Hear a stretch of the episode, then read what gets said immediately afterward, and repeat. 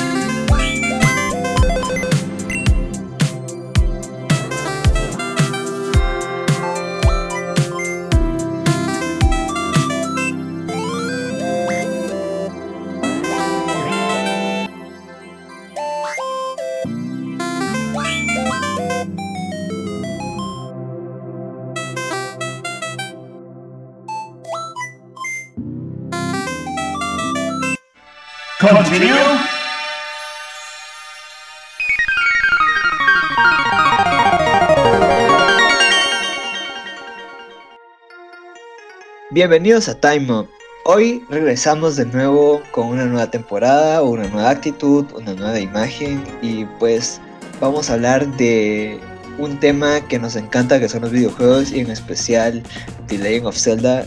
Ahora estamos celebrando sus 35 años y la verdad es que esta franquicia ha dado mucho de qué hablar. Ha sido una revolución en los videojuegos siempre y pues creo que no queda más que decirles eh, bienvenidos y pues vamos a empezar.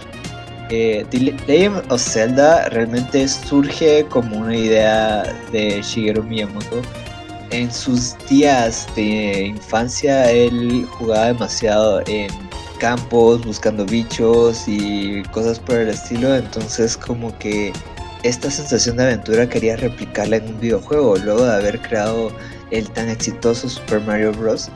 Entonces estaba buscando ideas e ideas y creó este mundo, creó una aventura tomando muchos elementos como de fantasía para crear lo que hoy en día conocemos como The Legend of Zelda. Su primer juego nació en 1986, el 21 de febrero para ser más específico. Este juego salió en Japón eh, para, las, para la Famicom y luego eh, años después saldría para el Nintendo Entertainment System o conocido también como NES. Un dato bastante curioso de este primer The Legend of Zelda es de que ese no iba a ser su título original, sino que se iba a llamar Hyrule Fantasy, pero ya en los últimos momentos se decidió cambiarlo a The Legend of Zelda, dándole ese toque más misterioso y con una profundidad más en el juego. Saben, me parece interesante cómo este origen del videojuego se asemeja mucho al origen de Pokémon. Porque esto de salir a jugar afuera, cosa que muchas generaciones actuales ya no hacen tanto, abre la imaginación de los creadores y logra meterlos en estos mundos que ellos mismos crean y al final nos transmiten a través de los videojuegos. Cómo el exterior llega al interior y cómo eso puede influenciar también en la cultura popular. Y eh, hay muchos paralelismos entre el origen de Pokémon y el origen de The Legend of Zelda. Y lo interesante también es pensar cómo los dos juegos salieron adelante a través de Nintendo. Sí, otra cosa que me parece muy curioso es de que tal vez es como de los primeros mundos abiertos que llegamos a conocer y pues esa libertad o sea, de explorar un mundo y no solo explorar como que un nivel era algo interesante y que todo estuviera como interconectado, también lo, o sea, te metía dentro de este juego. Y creo que luego se tomaron como eh, muchos elementos para otros juegos eh, de, este mismo juego, pero pues eh, otra de las curiosidades es de que todos los calabozos en The Legend of Zelda, si los, si ves el mapa y los unes todos, forman la palabra Zelda. Aquí nos damos cuenta de que desde el inicio de los videojuegos han existido Easter eggs. Es como la marca personal que dejan los desarrolladores en los juegos. Una curiosidad muy interesante de la versión japonesa, además de que venía en el famoso Nintendo Disk System de Japón, que era muy popular eh, eh, en esa época, es que se podían utilizar comandos de voz, ya que en la versión japonesa de la NES eh, existía un micrófono integrado en el mando principal, que era utilizado para diferentes acciones. Sí, incluso había un calabozo que se podía pasar solo utilizando el micrófono. Sí, creo que cosas... soplabas y derribabas a los enemigos. Yo realmente este juego lo jugué por primera vez creo que en un emulador alrededor de los años 2000 y luego lo volví a jugar eh, ya en una colección que hubo de, de, juegos de Zelda para GameCube. Admito que nunca lo he terminado, pero sí me parece muy impresionante cómo eh, crearon un mundo tan inmerso utilizando este clásico truco de programación de aquel entonces que era como hacer pequeños eh, cuadrantes, por así decirlo, eh, donde te podías mover libremente hasta que llegaras a la esquina de uno para como seguir expandiendo esa parte. Sí, Spider Dude ahorita me recordó de una pequeña anécdota. De niño yo cometía el error de darle start directamente al juego y solo iba caminando hasta que me mataban. Después, ya creciendo, me di cuenta de que si dejaba sonar la canción, porque con el tiempo me gustó la canción y la dejaba sonar, salían los objetivos de todo lo que había que recolectar. Y desde ahí fue que empecé a entender cómo se jugaba. Sí, creo que este juego, si no tienes un manual, si no tienes una guía, eh, es mucho de adivinar. Y creo que es algo que eh, Zelda fue todavía puliendo como esta idea de, de decirte las cosas, pero no completamente, y tenías que averiguar muchas cosas aunque también se fue perdiendo, o sea, es como eh, se pulió y al mismo tiempo se perdió durante el camino. Pero creo que el siguiente juego de la franquicia que salió en 1987, que es The Legend of Zelda 2, The Adventure of Link, es uno que dividió un poco a los fans que ya existían del primer juego, al tener un juego con unas mecánicas muy extrañas en el sentido de que tenías una vista como entre isométrica y luego tenías una vista como de lado a la hora de enfrentarte a enemigos o entrar a lugares. Entonces era muy extraño. Pero eh, pese a que este juego no es tan bien recordado como el primer juego debemos aclarar de que aquí empezaron a utilizar eh, esto de los inventarios, agarraron muchos elementos de RPGs para convertir este juego tanto en un juego de acción, un RPG, creo que es uno de los primeros que nace así. Sí, este juego fue muy criticado en su época y es como decía Spider Dude, era muy raro.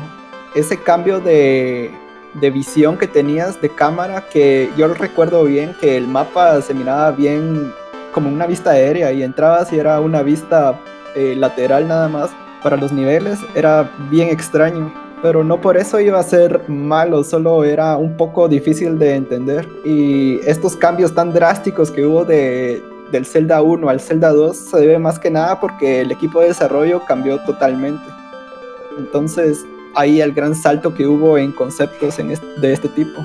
Yo creo que también tiene mucha influencia lo que pasó con Mario 2, que en realidad en América era un juego que originalmente en Japón era uno y convirtieron a Mario 2 en, en, Estados Unidos porque se pensaba que en una segunda parte, como los videojuegos todavía eran algo muy joven, o sea, habían pasado solo un par de generaciones y eran muy primitivas, Se pensaba que lo ideal era cambiar completamente de concepto un juego para que fuera revolucionario o para que se sintiera fresco. Entonces, en ese tiempo se miraban algunos videojuegos que en su segunda parte cambiaban completamente de género o de modalidad o de vista, como en este caso, y trataban de añadir más elementos, pero ahí donde a mí me perdieron completamente fue en los NPCs. Es, en serio, no sé si era un ROM malo, si de verdad la traducción, porque me he dado cuenta que he visto diferentes, he probado diferentes ROMs y también he visto diferentes eh, gameplays y los NPCs y inteligencia nula, malísima. Creo que la idea de revolucionar les jugó un poco en contra en el hecho de cómo se vería un Zelda y lo bueno es de que para la siguiente entrega, para Link to the Past, ya lograron establecer cuáles eran las bases de un Zelda como tal y regresar un poco al origen, pero logrando añadir otros elementos. Es curioso porque este es el juego que realmente definió a The Legend of Zelda.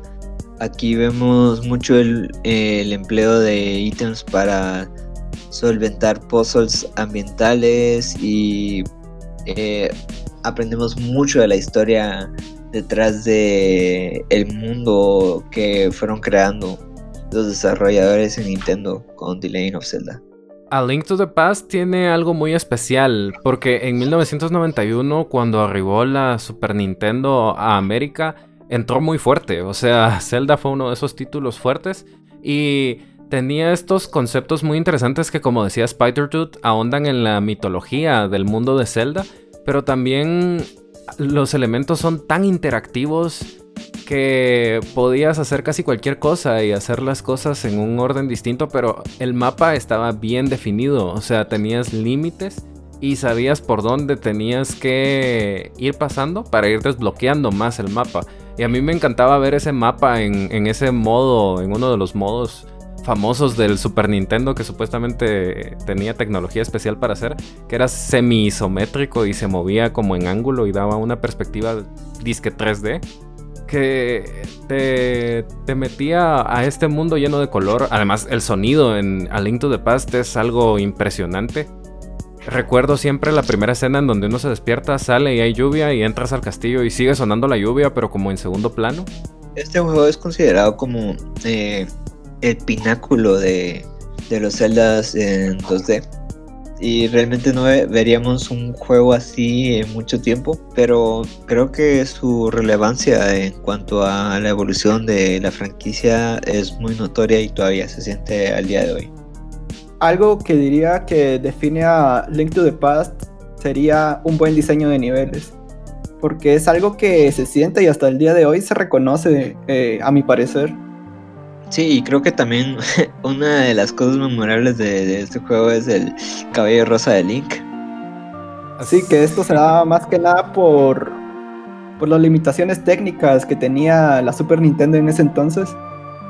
Pero bueno, el 2D en los videojuegos ya estaba quedando atrás, se estaba quedando obsoleto. Los desarrolladores empezaron a pensar cómo crear un juego de Zelda en 3D. Y aquí viene a crear una obra maestra. O sea, es muy gracioso que dar un salto, pero a la vez tener limitaciones de lo que se puede hacer, hacen que la gente se crea, crea soluciones muy creativas. Y pues eh, Ocarina of Time tuvo sus problemas porque querían adaptar la esencia de Zelda en un formato 3D y había muchas cosas que nunca se habían hecho porque estaban con una tecnología nueva y un axis eh, más a la hora de jugar crea como esta disonancia en un gameplay que antes solo necesitaba moverse a la derecha, izquierda, arriba y abajo y ahora tenías hasta saltos. Entonces creo que aquí se lograron muchas cosas que también la franquicia siguieron utilizándose como lo son eh, esto de fijar enemigos para poder atacarlos directamente, que es algo que luego se va implementando en otros juegos también en 3D, cómo se movía la cámara, eh, la historia, eh, se eleva un montón la historia, también se empieza a adaptar esto que Zelda tal vez ya tenía antes, pero ahora se vuelve más prominente que es personajes muy carismáticos pero que ocultan una historia más oscura y es como entre más te vas metiendo en la historia más estás encontrando cosas demasiado creepy. Entonces creo que por eso es de que hoy en día Ocarina of Time todavía sigue siendo un juego que todos recuerdan. Creo que es el primer juego donde siento que Nintendo realmente trata de dar una experiencia también cinemática a sus jugadores. Yo creo que Ocarina of Time es de los favoritos de la comunidad. Eh, yo creo que a cualquiera que eh, le guste la saga de Zelda le pregunta si está mínimo en su top 5, ¿verdad? Y como decías, fue un logro en primer lugar eh, técnico porque creo que hasta el momento no había habido nada así. Y como decías, la implementación de la cámara fue realmente innovadora en ese entonces, porque yo creo que iba a ser un juego así en primera persona, pero ya habían hecho el modelo de Link adulto. Y es como, oye, no, esto, esto lo tiene que ver la gente. Y entonces se optó por esa cámara que era como en tercera persona, con ese fijamiento en enemigos que la verdad lo hacía muy disfrutable, a pesar de que ahorita ha envejecido un poco, pero se sigue viendo esos polígonos, no se ven tan mal. Aparte de las remasterizaciones que han tenido, por ejemplo, para la Nintendo 3DS, siento que es un juego que sigue todavía muy vigente en la gente y que te puede recomendar a alguien un día y te lo pasas y lo vas a disfrutar totalmente igual. Además de que este juego también introdujo la mecánica de dar piruetas y arrastrarse para llegar más rápido en vez de ir corriendo. Una cosa muy interesante de, los primeros conceptos de Ocarina of Time es que la idea era que si hacías daño en el mundo de Zelda, ese daño fuera permanente. Por ejemplo, si botabas un árbol, si eh, dejabas pisadas por tu caballo, o si de repente tenías que modificar algo del paisaje, que eso quedara marcado, porque también como la idea era el viaje en el tiempo, se quería reflejar estos cambios a largo plazo. Pero lastimosamente por las limitaciones de memoria del Nintendo 64, en ese tiempo se conceptualizaba como Ultra 64, eh, no se pudo implementar este, esta mecánica. Y otra de las mecánicas que también se quiso implementar en ese tiempo fue la de utilizar un modo en línea para descargar contenido adicional, ya que se quería lanzar este juego originalmente en la Nintendo 64 DDD que iba a contar con un modem.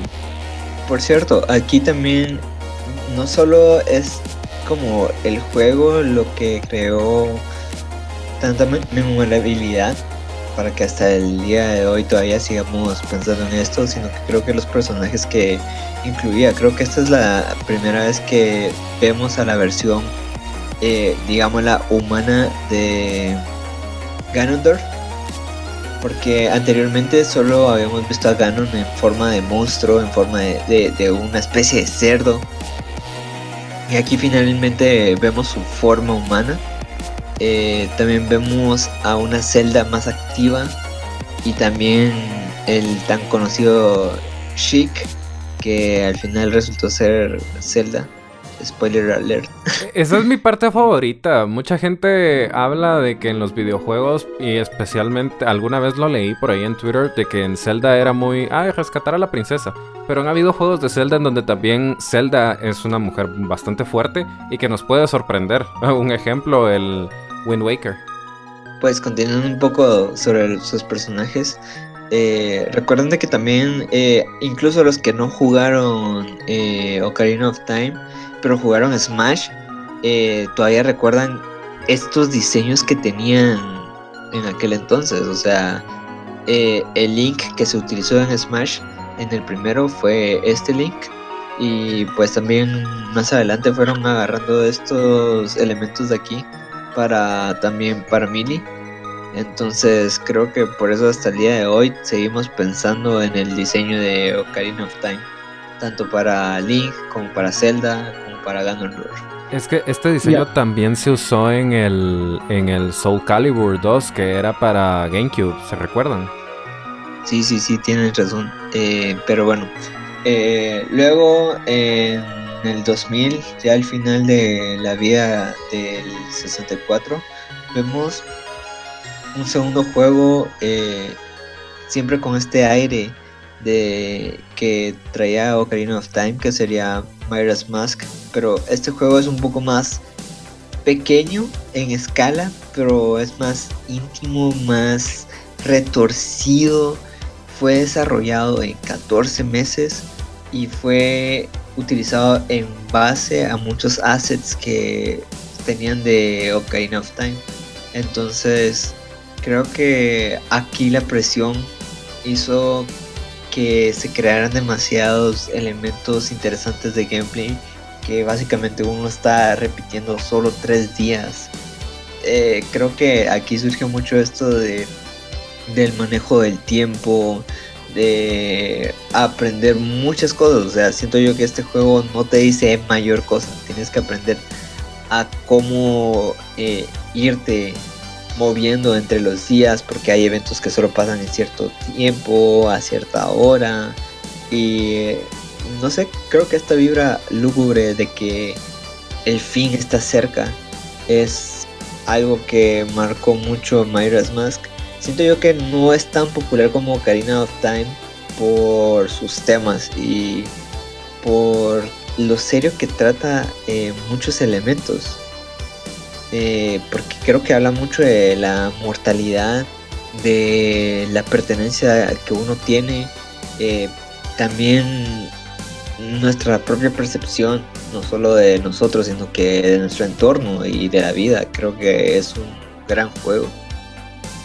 Pero, pero les quiero contar algo muy gracioso que una historia de este juego. Eh, nosotros tenemos una amiga en, común. Eh, la voy a llamar por su nombre y ojalá si nos escucha que diga hola o al menos así. Acordaron de mí. Pero su nombre es Sharon. Eh, yo recuerdo que llamaba a mi 3DS siempre a la universidad. Y en lugar de jugar yo Myra's Mask, le hacía a ella jugarlo para que me pasaran los niveles, porque la verdad es que había niveles que me frustraban demasiado, no sabía qué hacer. Entonces ella me los pasaba y, y me decía, ¿por qué lo estás jugando si me haces jugarlo? Y era como, lo siento, soy muy lento para estas cosas. Es, es el primer gameplay de la historia, no es cierto. Pero algo que me gustaría decir de este juego es de que, como decía Spider eh, se hizo en un tiempo récord, pero utilizando los assets que tenían de Ocarina of Time, lo tenían fácil en ese sentido. Entonces se enfocaron más que nada en las mecánicas. Y esa es la mecánica principal de todo el juego, que son las máscaras, irlas consiguiendo y cada una te da habilidades diferentes, que creo que es lo que le da esa sazón a este juego. Aparte que como decían, eh, gestionar tu tiempo, o sea, en un Zelda nunca había pasado algo así, era algo totalmente nuevo. Se enfocaron más que nada en las mecánicas, en el gameplay, en que funcionara bien, a que hacer modelos eh, nuevos para los personajes o lo que fuera. Teniendo en cuenta de que, mm, bueno, tal vez esté equivocado, pero yo creo que es el primer eh, Zelda que te remarca así en la cara de que es una continuación del anterior. Porque al inicio te muestran que estás ahí buscando a, a Navi, que, por eso es de que sucede todo, porque Link está buscando a Navi. Y ahí te da eh, pauta de que es como que la continuación del Zelda anterior. No solo eso, sino que también abre la posibilidad a los futuros alternos. O sea, nos habla indirectamente de que hay otros caminos y otros finales para una misma historia. Y es uno de los juegos más frustrantes porque, como lo decía Spider Dude, hay misiones que se tienen que hacer a una hora y en un lugar determinado. Pero el problema es de que esa misión está pasando al mismo tiempo que otras misiones y tienes que escoger inevitablemente, eh, por así decirlo, quién se salva, a quién ayudas y quién está completamente perdido. ¿Me estás diciendo que hay un multiverso? Más adelante vamos a hablar un poco de la línea de tiempo, pero así es mi querido Padawan. Ahora, hablando un poco de, esto de los videojuegos, vamos a hablar un poco de la situación del Nintendo 64.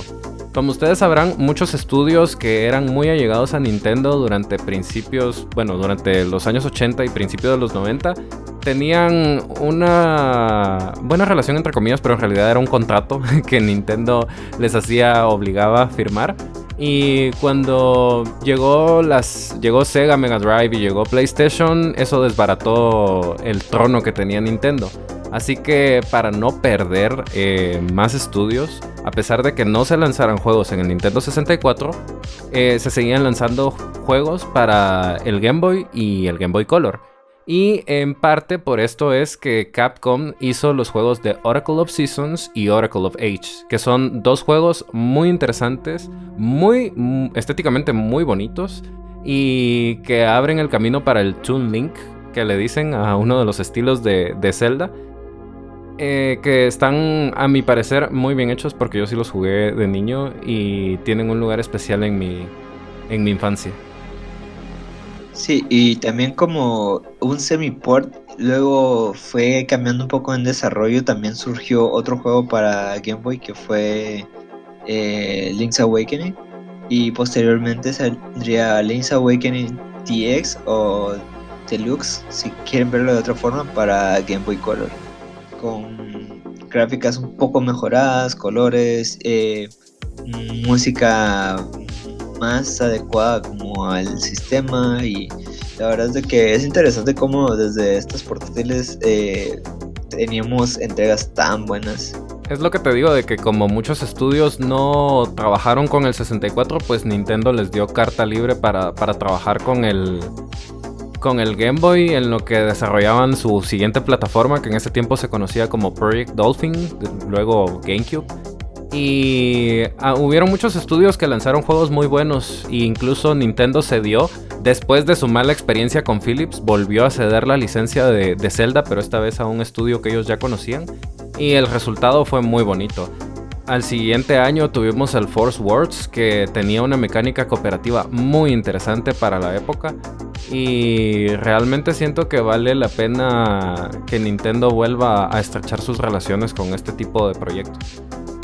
En mi opinión, no fue un tan buen juego. Pero no sé si yo estoy confundiéndolo, porque hay dos juegos similares. Eh, ese es el problema. Este Ajá, ese es el problema. Es que no recuerdo. Es que hay uno que puedes jugar solo con GameCube y hay otro que si necesitas tener este adaptador extraño de Game Boy Advance para tu GameCube para poder jugar más de una persona y es similar el caso con otro juego eh, llamado Final Fantasy Crystal Chronicles que pasaba como algo similar.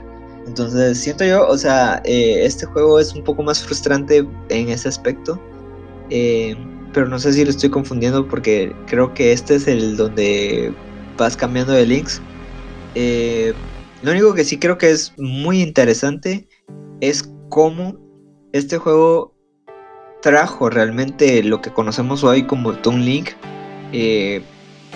pero todo el mundo recuerda Toon Link realmente por el siguiente juego que salió el mismo año, que sería The Wind Waker en 2002. Pero mucha gente le tiró odio al estilo de Wind Waker cuando, cuando fue anunciado. Pero más que todo tiene que ver con eh, una demo técnica que Nintendo lanzó para el GameCube, donde se veían unas gráficas más realistas, más serias, y creo que era más como una evolución de lo que se vio en Majora's Mask y Ocarina of Time. Pero luego de ver como que gráficos más caricaturescos, con un cel shading que hasta el día de hoy está muy hermoso y bien logrado, la gente como que dijo, este no es mi Zelda, esto es como para niños. Pese a ser uno de los celdas más brutales que hay, o sea, incluso la pelea contra Ganondorf imagínate, o sea, Link tiene como 10 años en este juego y es golpeado así a, puño limpio por Ganondorf. Imagínate ver a un adulto golpeando a un niño casi que a morir, entonces es como también los temas que toca, y también mucho de esta sensación de que Link no solo es un huérfano más aventurero, sino que tiene familia, tiene amigos sé, creo que, que al final el tiempo demostró que este juego realmente era una joya. Sí, yo creo que todos esperaban que este juego siguiera como la línea que venía, por ejemplo, de Majora's Mask, con temas un poco más maduros, más oscuros, más lúgubres. Y no, este juego es full color, es alegría, solo verlo es, es como ver una caricatura. Y como decías, con un, shade, un self shading excelente que hasta el día de hoy yo creo que las remasterizaciones que sacan solo le ponen un filtro, un rescalado y, y ya está, ¿verdad? Porque se ve muy bien al día de hoy.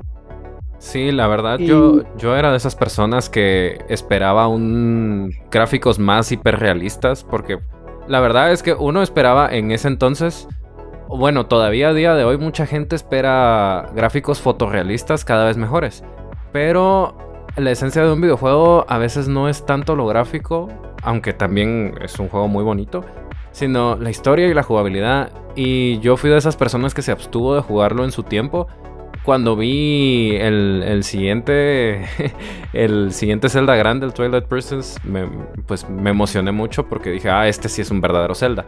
Pero después jugando eh, su continuación, por así decirlo, en el DS, me enamoré de la historia y quise, quise ahondar más en la historia de origen y me topé con un excelente Zelda. Un juego que ha envejecido muy bien, como ustedes lo dicen y una historia muy bonita. vamos a lincharlo solo porque descartó Wind Waker al principio. Ay, tu madre. De todos modos, ya, ya lo revaloricé.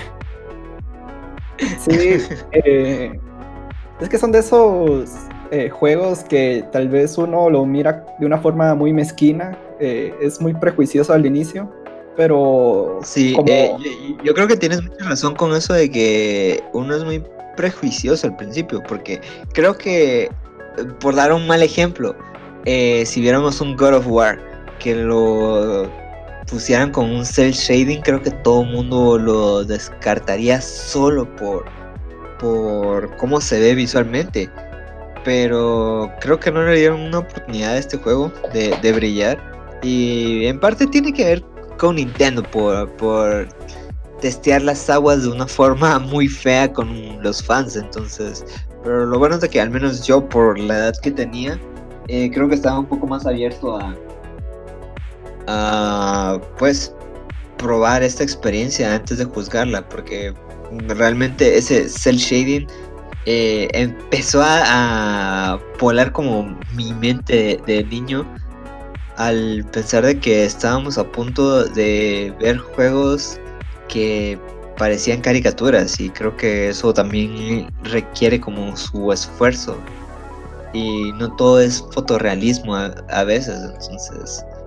Pero pues eh, hablando de Toon Link eh, luego todavía vemos The Force Adventure con este look también de Minish Cap que tiene un look similar. Eh, también un año antes, en 2003, eh, salió esta colección de la que les hablaba, que incluía todos los celdas hasta Majora's Mask y te incluía un demo de 30 minutos donde podías elegir tres áreas diferentes para jugar eh, The Wind Waker. Creo que eh, era muy completo, el único problema es de que no hay muchas copias, es un juego muy caro, doble disco y muy hermoso, aunque la portada deja que desear. Y también hubo un juego similar, así ofrecido a muy pocas personas, que era una versión de Ocarina del Tiempo, o perdón, Ocarina of Time, eh, eh, que traía la tan conocida versión Master Quest donde realmente volvía todo más difícil en el juego, más enemigos, más fuertes, eh, y era una inteligencia artificial más eh, agresiva la que había en ese juego. Pero bueno, eh, luego finalmente vemos un juego que marcó de nuevo lo que es Zelda es. Y creo que este por mucho tiempo fue mi Zelda favorito. en 2006, tanto con la salida del Wii como con la despedida del GameCube, vimos el gran juego llamado The Legend of Zelda Twilight Princess. Este es el Zelda que todos esperaban, creo yo, y creo que cumplió con las expectativas y hasta de sobra. Teniendo esa estética con, con muchas sombras y muy bien definido para ese entonces. Lo gracioso es de que Nintendo en esta en esta parte de la década como que solo encontradas, o sea, sus juegos first party encontradas eh, con clasificación E, o sea, para todos. Fue muy extraño ver un juego eh, ya clasificación para adolescentes. entonces ahí decías, bueno, entonces ellos ya no están jugando como, como a la segura, están llenos de algo más maduro. Y pues recuerden que en la era del GameCube eh, un juego para adolescentes ya era cosa seria porque casi no habían juegos para adultos. Entonces aquí sí decíamos, uh, va a haber sangre, va a haber más violencia y va a haber como una historia más profunda y más oscura. Y la verdad es que la estética te llamaba a eso. Y creo que los artes conceptuales de esa cosa al día de hoy son la cosa más hermosa que hay. Lo único que creo que se trataron de adelantar demasiado como a la, a la hora de utilizar eh, este pseudo fotorrealismo que al final no terminó de envejecer tan bien a diferencia de lo que fue Wind Waker. Igual sigue siendo un Zelda bastante bueno y además como bien decían es como lo que todos esperábamos. Llegó en el declive del GameCube y también en el inicio del, Wii y ahí vemos una pseudo tradición de Nintendo de lanzar eh, títulos pues eh, en, en transición de plataforma. Pero es muy interesante. Yo lo jugué en GameCube y el juego para ese entonces se miraba impresionante. La iluminación, las sombras. Cuando pasabas al reino Twilight, cuando te volvías lobo, la transformación la puedo ver con música de Linkin Park y es, y es brutal para mí. Además de la primera vez que uno mira a Zelda, cuando ya miras a Midna en su forma de princesa. Y muchos. Mucha cinematografía también. Una música impresionante. Había una versión de Wii que traía la, banda sonora en orquesta. Y mm, esa siempre, siempre la quise, pero nunca tuve Wii. Aún así... Eh, no sé ahorita hablando de Wii, eh, una curiosidad es de que el juego para Wii está eh, como en una versión de espejo. Ajá. Porque, no estoy mal, eh, como Link es diestro. No, es zurdo, ¿verdad? Es zurdo, sí. Ok, como Link es zurdo, entonces siempre en los juegos eh, lleva la espada en su mano izquierda. Pero como a la hora de sostener el Wiimote tenías que utilizar normalmente la mano derecha, entonces hicieron este mirror. Entonces, si vemos la versión para GameCube y la versión de Wii, son exactamente la misma cosa, solo que hay un volteado de imagen. Y realmente hicieron esto para ahorrarse tener que cambiar el modelo solo para este juego. Entonces, eso fue lo único que hicieron, fue como darle flip. Algo que me gustaría decir de los juegos de Zelda en general es de la forma en, los que, en lo que están construidos. Siempre tienen una mecánica central y el juego gira alrededor de eso. Como decían em, aquí en Twilight Princess, eh, la transformación de Link en lobo y, todo eso, eh, yo creo que está muy bien logrado y eh, yo creo que es en lo que más se esforzaron porque se ve realmente bien. Como, decíamos en los anteriores, por ejemplo en Ocarina of Time era el tema de las canciones o en de las, las Máscaras, es, siempre tienen una mecánica central y el juego gira alrededor de eso. Por cierto, también podemos ver cómo Twilight Princess se volvió uno de los juegos que realmente marcó un antes y un después en la franquicia porque eh, uno vemos la inclusión de del nuevo diseño de Link, Zelda y Ganondorf en Smash. Eh, también vemos a este mismo Link en un juego que también fue como tech demo para el Wii Zapper, que era eh, Crossbow Adventure, creo.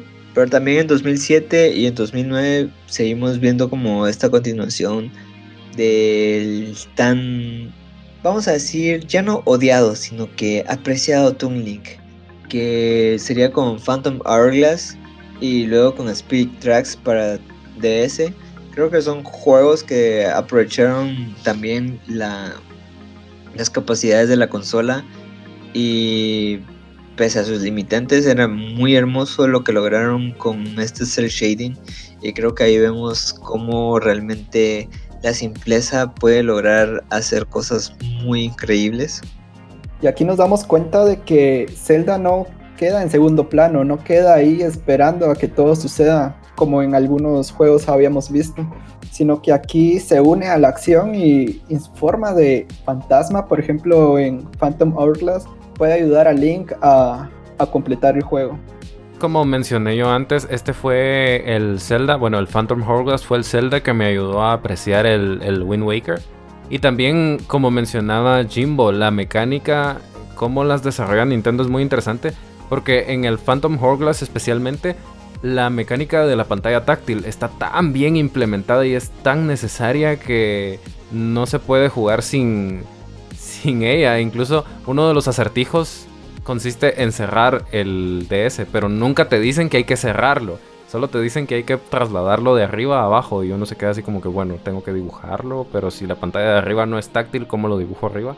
Y es muy interesante. En el Spirit Tracks también tienen la mecánica de la, del, del micrófono que se utiliza para, para tocar melodías, que es, es también curiosa. Y estos fueron esos juegos que continuaron con la historia del Wind Waker y creo que son los que más continuación, eh, creo que esa rama de Wind Waker es la que más juegos ha tenido con, con continuación. Y me parecieron a mí muy, muy bonitos. Además de que el DS también de por sí era una consola que, que nos dejó muchas, muchas cosas muy interesantes. Pero bueno, ahora nos acercamos a lo que conocemos como la era de los remakes, o más bien remasters. En 2011 encontramos como una nueva forma de jugar el gran juego que ya habíamos hablado de Ocarina of Time, pero ahora en 3D, en el 3DS. Eh, realmente sí hubo un gran cambio con este juego, aprovechando las eh, funciones específicas que tiene el 3DS, como eh, apuntar con el giroscopio que tiene incluido, la versatilidad de tocar la ocarina con la pantalla. Trajo más que un lavado de cara al juego y lo volvió aún más accesible. Y siendo honesto creo que fue la mejor forma de jugar este juego porque créanme en lo personal yo odio odio con todo mi ser el control de Nintendo 64 está hecho para monos y no sé cambie mi opinión pero eh, créanme esa cosa no está hecha para personas normales Sí, aparte de que con los nuevos modelos todo, todo se ve tan bonito. Es un juego que ya al 2011 ya era considerado viejo, ¿verdad? O sea, yo diría una generación de diferencia al menos. Entonces, para atraer a nuevas personas que tal vez eh, no lo disfrutaron en su tiempo o, a niños o adolescentes que para que lo puedan disfrutar hoy en día, yo siento que fue una estrategia muy, muy buena. Nintendo sabe lo que tenía y lo aprovechó. Igual en ese 2011 vimos otro juego de la línea principal. Eh, siento yo que es el que no pasó, o sea, pasó sin pena ni gloria eh, este juego. O sea, yo recuerdo que lo más impresionante era de que te traía un Wiimote con esta cosa, el Motion Plus incluido. Era una edición especial. También medio su posición en la historia cronológica de Zelda también tuvo cierto peso, pero realmente hoy en día no escuchamos mucho sobre este juego, o sea, no escuchamos alabanzas de este juego, que es Zelda Skyward Sword. La verdad es que yo pensé que tenía como muchos elementos interesantes, pero es un juego muy lineal, pero vemos aquí guiñitos de lo que estaba por venir. Pero sí siento yo que es el Zelda más sin sabor que existe.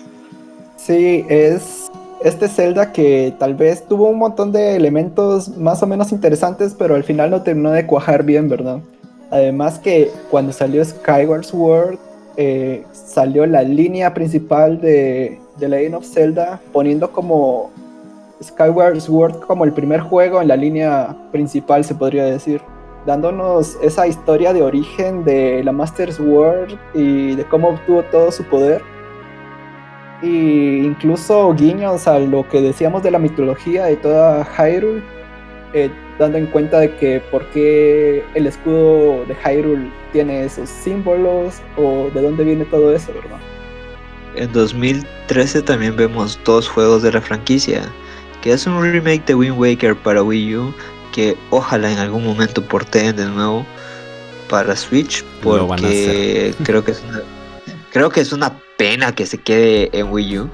Ojalá hagan un Tupac con eh, Wind Waker HD y también Twilight Princess.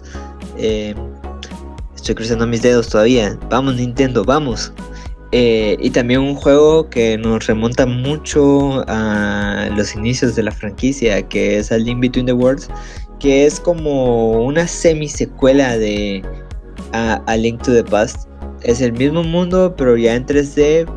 Y es interesante cómo toman como los elementos de un Zelda en 2D y lo vuelven como semi 3D. Eh, aparte también juega mucho con las perspectivas, con esto de, de, los mundos en la pared, por ponerlo así. Y también es bueno ver que eh, Ganon ya no es como el mero villano aquí. No es la primera vez que pasa, pero cada vez que pasa algo así se siente muy bien que inventen nuevos enemigos, nuevos villanos. El siguiente año, eh, Koei nos revela un juego que nadie esperó, que es Hyrule Warriors, basado en la fórmula Musou que han utilizado en Samurai Warriors, creando esta propuesta extraña con todos los personajes de la franquicia con un rediseño, todos interactuando en una misma historia. Incluso salió este personaje que ahora que lo pienso, ya nadie habla de ella, que es una versión como femenina de Link. Se llamaba Linkly, si no mal recuerdo. Sí, eh, pero de ahí yo creo que fue un juego mucho de fanservice, pero pero este juego eh, en el futuro sería importante también eh, para seguir expandiendo el mundo de Zelda. En 2015 vemos otro port remaster o remake, como quieran verlo, de Myra's Mask para 3DS, que admito de que me ha dado muchas horas de diversión, aún no lo he terminado, pero ahí estoy, todavía terminando juegos. Y otro juego que, en mi opinión, se veía interesante, pero creo que al momento ya está muerto, que es Triforce Heroes, que vuelve a retomar el diseño de Toon Link y un poco la idea de Four Swords, eh, dividiendo a Link en tres, pero dándoles personalidades más específicas a cada uno de los Links, donde terminas mazmorras eh, en cooperación, era un juego muy en línea. El año después vimos el remaster para Wii U de Twilight Princess, que en mi opinión tiene uno de los amigos más bonitos que hay, que es Link en forma de logo con Vilna en la espalda. Uf, solo por esa cosa me hubiera conseguido ese juego, pero ya no lo podemos encontrar hoy en día. Al menos que lo encuentres de revendedores a un precio súper valuado. Pero sí. Lo siento, aún quiero tener mi riñón. Podemos quedar en claro de que la Wii U fue la consola de los remasters de todos los Zeldas, porque yo creo que salieron al menos los más importantes ahí. Inclusive salieron en la consola virtual porque compartía un poquito como el ADN de la consola virtual que tenía el Wii. Entonces jalaron un montón de los juegos que estaban ahí y los pusieron en la consola virtual del Wii U.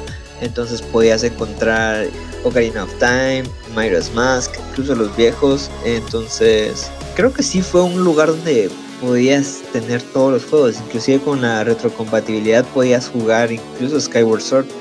Porque pues un juego de Wii sí es reproducible en un juego de Wii U. Pero luego los fans seguían ahí desesperados por tener una noticia. Porque si no estoy mal, desde 2014 se nos fue dando como noticias de que había un Zelda en desarrollo. Y esperemos esto no se esté replicando de nuevo, pero eh, está este Zelda que nadie sabía la historia, a dónde iba. Agarraron muchos elementos de Skyward Sword, mejorando mucho el cel shading. Me gusta mucho más eh, el diseño de personajes que eh, con el que se fueron. Recuerdo que hubo, si no estoy mal, o en un E3 o en un Game Awards, mostraron un vistazo del juego vimos a un Link muy diferente a lo que conocíamos y por sus facciones andrógenas, eh, mucha gente creía que no iba a ser un personaje masculino, sino que iba a ser un personaje femenino.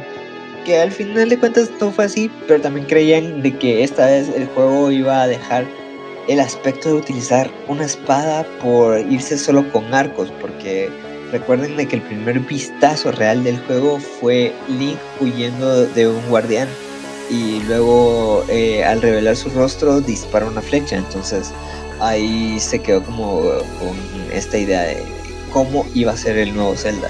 Luego vimos más vistazos y más vistazos y nadie sabía cuándo iba a salir. Y, y siempre era como, este año sí iba a salir, este año sí iba a salir. Y yo creo que Nintendo ya había visto de que el Wii U no iba a funcionar. Entonces, cuando ya tenían esta nueva consola, decidieron invertir todo lo que quedaba del desarrollo para eh, tirarlo al Switch. Y Breath of the Wild hizo que el Switch fuera exitoso. Salió el mismo día en que salió el Switch. También salió para Wii U. Y muchos fans se quejaron porque los que lo estaban esperando para Wii U se quejaron porque no implementaba la pantalla táctil ya, no estaba el mapa que supuestamente iba a ver en la pantalla y ahí es donde nos damos cuenta que realmente a Nintendo les dio igual el Wii U, lo sacaron ahí solo porque prometieron sacarlo ahí, pero se tiraron todo al Switch. Y la verdad es que este juego ha marcado una línea en lo que es la generación actual y es que este Zelda juega en la forma en la que presenta su historia, en la forma en la que presenta su gameplay y nos remonta mucho a, la filosofía de diseño que tenían los juegos originales de Zelda y nos da una libertad en tantos aspectos de la palabra que uno puede empezar estando en un lugar y termina en otro lugar haciendo cosa quemando un bosque, peleando contra monstruos, tratando de cabalgar un oso. Eh, es un juego muy, muy abierto en muchos aspectos. No hay una forma correcta de jugarlo, aunque sí hay varias formas eh, incorrectas de jugarlo. Y creo que este juego toma muchos elementos de tantas partes, pero también aplica tantas cosas nuevas que hemos visto siendo replicado en otros juegos como Genshin Impact. Y no sé, creo que, que por ver tanta imitación nos hemos dado cuenta que Breath of the Wild realmente fue lo que uno de esos juegos que cambió realmente cómo percibimos un mundo abierto, cómo percibimos un juego en sí. Y nos da una nueva experiencia. Y ahora seguimos esperando a que salga la secuela como decía Spider-Dude, Breath of the Wild parecía ese juego inalcanzable. Después de ver ese tráiler que hypeó literalmente a todo el mundo, viendo cómo escapaba de ese guardián, estuvo que iba a salir para la Wii U, la Wii U, la Wii U, y, nunca salía. O sea, todos incluso empezaron a, a compararlo con desarrolladoras como Square Enix, que se tardan un milenio en sacar un juego. Pero ese día llegó Y como decía, Spider-Dude salió también para Wii U, pero en una versión bastante inferior, con unos bajones de rendimiento muy deplorables y la verdad es que la mejor forma de jugarlo era en su nueva consola, en la Nintendo Switch. Y la verdad fue un juego realmente vende consolas, incluso ganando juego del año en su salida. Y como decía, no hay una forma correcta de jugarlo, era solo intentar algo y si lo intentabas y era lógico, en el juego iba a funcionar, porque las físicas de ese juego estaban muy bien implementadas. O sea, mecánicas como la electricidad o la gravedad hacían alusión a la realidad, de que si te lo imaginas y lo puedes hacer, iba a funcionar. Tuvo sus altos y bajos, por ejemplo, le fueron muy criticados los dungeons o las mazmorras, de que eran muy poco originales, pero como decía, la mecánica de Breath of the Wild en este, en este juego era su mundo. O sea, es la mecánica principal y es en lo que más le metieron Pain. Y lastimosamente los bosses o, las mazmorras quedaron a segundo plano. Y no está mal porque es un juego realmente extenso. Es uh, un juego que revivió revivió de cierta forma el, el Zelda de consola. Porque si se dieron cuenta, durante la década anterior se basaron mucho en el 3DS y no los culpo. El 3DS fue el salvavidas de Nintendo durante los últimos años de la década del 2010. Pero también tenían muy estrujado al pobre Wii U y lo, lo, mantuvieron esperando. Y Nintendo encima de todo, a último minuto fue que supimos cómo iba a funcionar el juego en Wii U.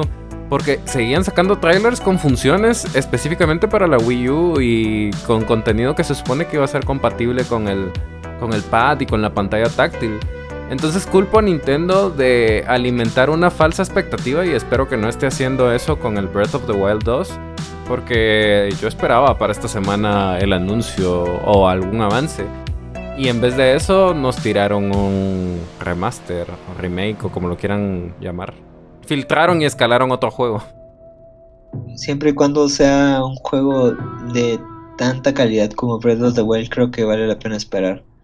Pero bueno, eh, dos años después vimos eh, lo que el equipo de Zelda de los juegos en 2D está trabajando, que fue un, eso sí es un remake de Link's Awakening con una estética tan hermosa. Eh, creo que este juego nadie lo vio venir, pero cuando lo vimos todo el mundo eh, pensó, wow, esto era lo que necesitábamos. Un Zelda como de la vieja escuela con nuevos gráficos. Y creo que así es como se deben hacer los remakes hoy en día. Y para los que todavía están ansiosos de, de seguir en este mundo de Breath of the Wild, Koei Tecmo nos tenía otra sorpresa. Y el año pasado, eh, Age of Calamity salió y también crea como muchos conflictos eh, ahora en la línea del tiempo y cómo esto puede afectar el siguiente juego de, la franquicia eh, con esta historia. La verdad es de que no se los voy a spoiler, solo les voy a decir de que no es lo que yo esperaba, pero me gustó. Sí, metiendo un juego que en teoría no es es como un third party de Nintendo, pero metiéndolo a una línea principal es algo realmente raro y nuevo, a mi parecer. Sí, que Nintendo vuelva a confiar en otra compañía en hacer un juego y no solo un juego porque han hecho spin-offs, sino que un juego que sea canónico en su línea del tiempo es algo muy extraño. Y es muy gracioso eh, verlas cómo, cómo ha cambiado el tiempo y cómo Nintendo ha cambiado también con el tiempo desde la primera vez que trató de dejar que otra compañía hiciera algo con sus IPs. Venimos de un CDI con juegos horribles de Zelda a un juego que está al calibre de lo que los mejores juegos de la franquicia de The Legend of Zelda ha llegado. con Age of Calamity, yo creo que, que podemos ver la evolución de Nintendo en Zelda también. No solo en Super Mario, sino también en Zelda. Y esperemos seguir teniendo más aventuras en Hyrule. Espero podamos seguir visitando mundos nuevos y explorando conceptos diferentes. Creo que todos tenemos esa ilusión y al final, ya sea un Zelda nuevo o desempolvar uno viejo, Zelda siempre nos va a dejar esto de descubrir y redescubrir porque aun si ya han jugado Zelda una, dos o tres veces, siempre van a encontrar elementos nuevos o una nueva forma de jugar. Y ya para finalizar, no sé si quieren agregar algo, expectaciones, anécdotas. Eh, yo quisiera agregar un comentario. Siento que la saga de The Legend of Zelda es de esas sagas míticas que se ha logrado reinventar y mantener, eh, estando ya varias generaciones vigente y, o sea, es una saga que comparadas con las otras que salieron cuando salió él, se ha mantenido muy bien que hasta el día de hoy sigue jalando fans nuevos y eso es raro con una franquicia que ya lleva 35 años, es, es muy, muy difícil. Eh, yo solo quiero agregar de que hay que seguir aplaudiendo eh, lo que Breath of the Wild trajo a la mesa, porque yo sé que todos lo sabemos y nadie lo quería decir, pero creo que el, el que este juego realmente llegara hasta ser juego del año y ver todo lo que implementó, pese a haber pasado tantos años eh, desarrollando juegos muy seguros, por así decirlo, que no explotaban mayor cosa. Y muchos fans solo seguían ahí porque eran fans, algo así como con Pokémon. Pero Breath of the Wild eh, realmente volvió a traer como el amor a la franquicia y el reconocimiento que merecía. Y esperemos que los próximos Zeldas sigan este ejemplo y siempre estén apuntando a ser como un diseño a seguir en los videojuegos. Muy bien, con esto concluimos nuestro primer capítulo de nuestra segunda temporada, un especial en donde hemos visitado y revisitado la franquicia de The Legend of Zelda, una de las más largas y de las más interesantes de Nintendo, la cual ha sabido reinventarse con los años y con las décadas. Les damos las gracias por escucharnos, esto fue Time Up, yo soy Tesla, yo soy spider y yo soy Jimbo. Acompáñenos durante este nuevo año en donde vamos a explorar nuevos formatos, nuevos contenidos y muchos más temas. Esto fue Time Up y el juego continúa. Este programa fue grabado en tiempo real en Time Up Studios y es una producción original de Time Up Cast Productions.